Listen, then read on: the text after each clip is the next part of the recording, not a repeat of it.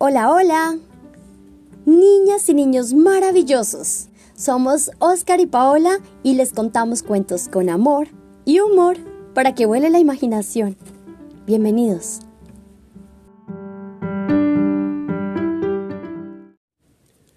Hola, soy Oscar y hoy vamos a leer Los duendes y el zapatero de María Mañeru y Valeria Isa. Empecemos. Este cuento va dedicado a Emma, que nos escucha desde Nueva York. El duende y el zapatero.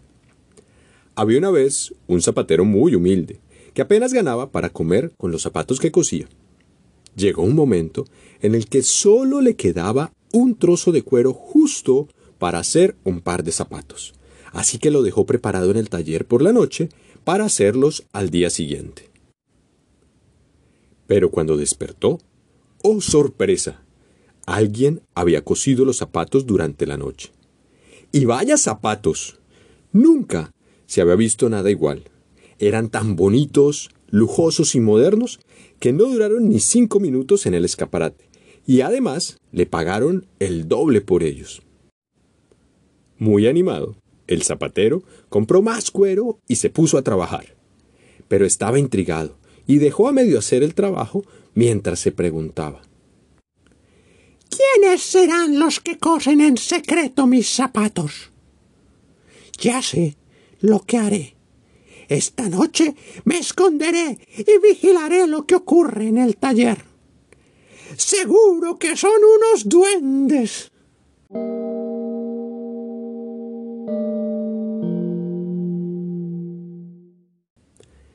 Las doce en punto se encendió la luz del taller y el zapatero contuvo la respiración emocionado.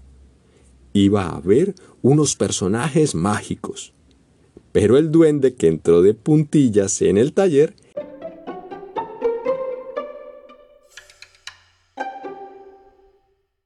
era su esposa. Se sentó en el banco y murmuró. ¿Qué zapatos más feos hace este hombre? No tiene ni idea de moda, ni de gusto, ni de nada. Menos mal que estoy yo aquí para solucionarlo. Y se puso a coser unos zapatos de tacón, unos mocasines, unas bailarinas, unos botines, unas merceditas y un par de escarpines. Y, con lo poco que le sobró, unas sandalias. Todos ellos tan preciosos y tan refinados que bien podían haber servido para los pies de un príncipe.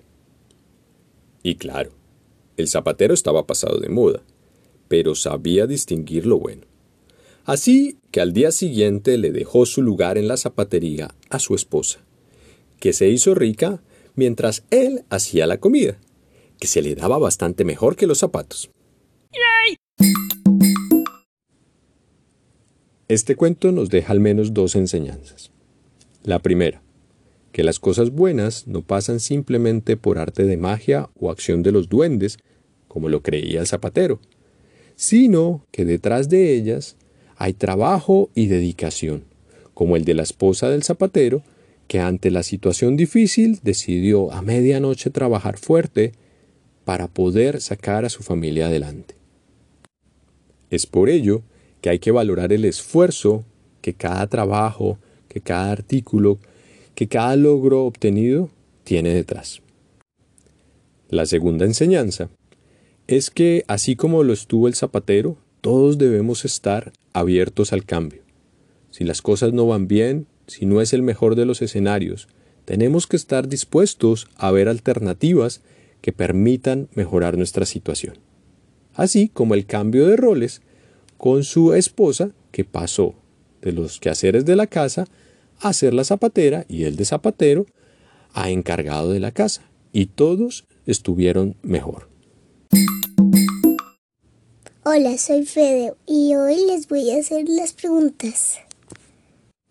La primera, ¿quién hacía los zapatos a medianoche?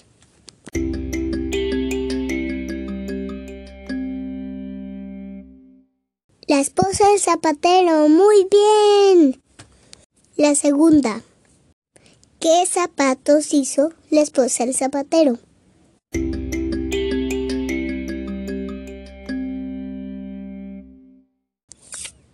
Muy bien, hizo sandalias, botines y bocacines.